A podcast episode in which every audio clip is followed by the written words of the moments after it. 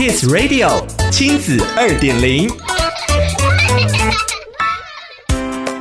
欢迎收听亲子二点零单元，我是 JoJo。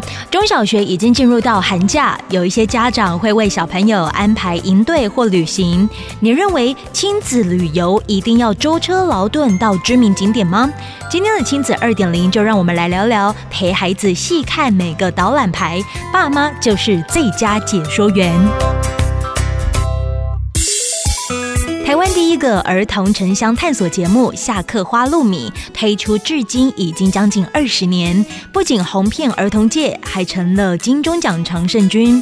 节目内容也从早期由主持人领军，延伸出让孩子主导的小小背包客系列。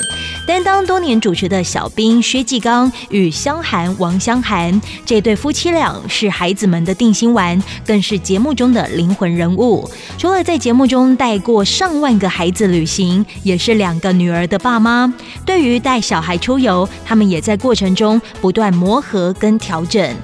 其实亲子旅游不一定要舟车劳顿到知名景点。小兵提到，像是儿童乐园、博物馆、科教馆、美术馆、动物园等馆所，常常举办很棒的展览，交通方便，门票也不贵，很适合亲子家庭。建议小小孩的爸妈选一个地点，一上午就待在一个厅室慢慢逛，细看解说牌。爸妈可以用自己的话说给孩子听，这一次看不完就下次再来，而非走马看花。举例来说，有一些家长一到了动物园，指着所有的鸟类都称为鸟。就少了带孩子观察小细节的过程。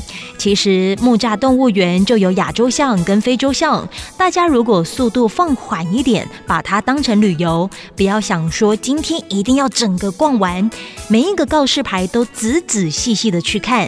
透过下课花露米的节目，他们带过上万个孩子，发现孩子面对旅游抱持着不同态度，不必急着在节目当下点醒，而是要将旅行的惊喜与点滴。置入，疫情依然严峻，看不到终点。